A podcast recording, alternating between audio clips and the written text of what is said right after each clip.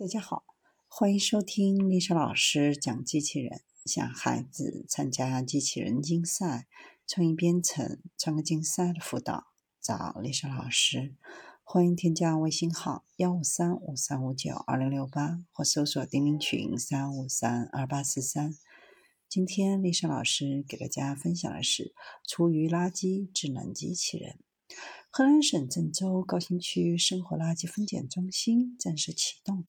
该分拣中心拥有首条厨余垃圾的智能机器人分拣线，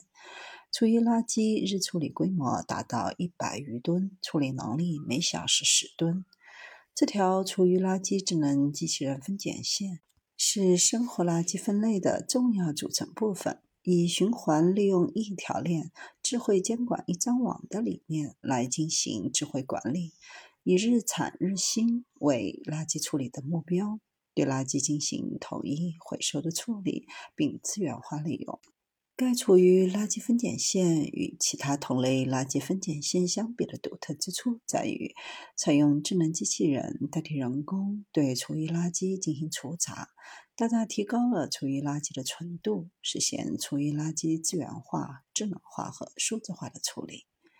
中心部署了两套人工智能的垃圾分拣机器人，都采用由国产机器人、国产人工智能和国产大数据共同打造的国产品牌。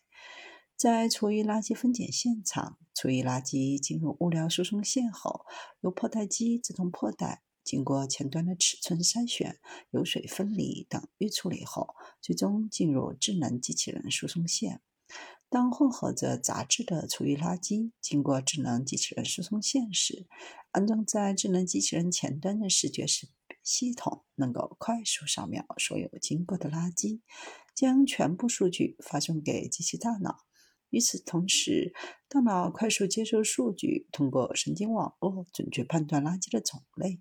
一旦判别，该物料是要剔除的杂质，如塑料瓶、玻璃瓶、一次性餐盒、垃圾袋等难降解的杂质时，大脑就通知机器人做好分拣准备，并告知机器人杂质在输送线上的所在位置。最终，机器人将杂质精准拣挑，并投入相应的投料口。